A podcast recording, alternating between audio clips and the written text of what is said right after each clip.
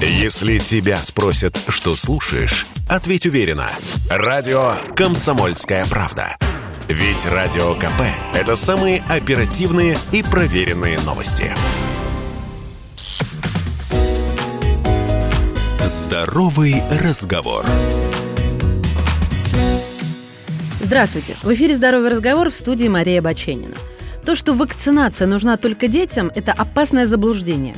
Взрослые ничуть не меньше нуждаются в прививках. Именно об этом я сегодня хочу поговорить, но сразу понимаю, что одним выпуском тут не обойтись.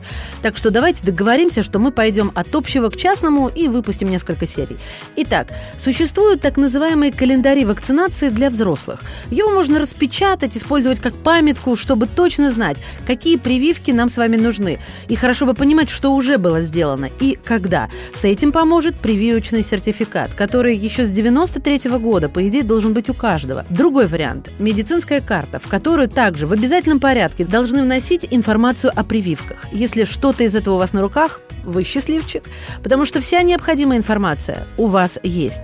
А что, если вы все это благополучно потеряли? Здесь есть два варианта. Первый – можно положиться на национальный календарь прививок, в соответствии с которым, как правило, всех и прививают, если только у вас не было противопоказаний питания или ваши родители от чего-то не отказались намеренно.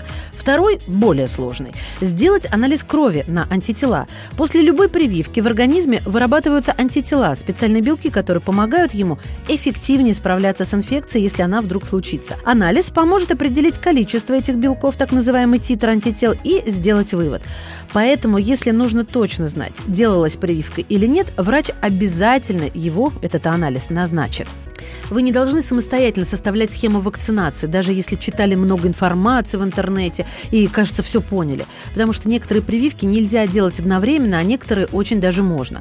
При определенных заболеваниях какие-то прививки правильнее будет перенести. А еще на схему вакцинации влияют то, чем вы уже болели. Так, переболевшие ветрянкой, корью, краснухой, например, имеют пожизненный иммунитет и в вакцинации не нуждаются. Поэтому, как только вы нашли или не нашли документы, отправляйтесь к терапевту или иммунологу психологу. С его помощью получится составить оптимальный график вакцинации, чтобы все учесть, но не сделать ничего лишнего. Итак, давайте теперь подробнее о прививках. Грипп Прививку от гриппа рекомендуется делать каждый год, потому что штаммы вируса очень быстро меняются, и это поможет лучше защититься, хотя прививка в целом и обеспечивает защиту не более чем на 60%. Идеальное время – конец октября, но даже если вы сделаете ее в январе, это тоже будет лучше, чем ничего. Ветряная оспа. Если вы в детстве не болели ветрянкой, которая, как известно, во взрослом возрасте переносится тяжелее, можно сделать прививку от нее. Это две дозы, которые вводятся с интервалом от 1 до 3 месяцев. В первую очередь вакцинироваться советуют советуют медработникам и тем, кто работает с детьми, учителям и воспитателям, например. Ну а про остальные прививки во второй и третьей сериях «Здорового разговора». Берегите себя. Ваша Маша. Если тебя спросят, что слушаешь, ответь уверенно. Радио «Комсомольская правда». Ведь Радио КП – это самая топовая информация о потребительском рынке, инвестициях и экономических трендах.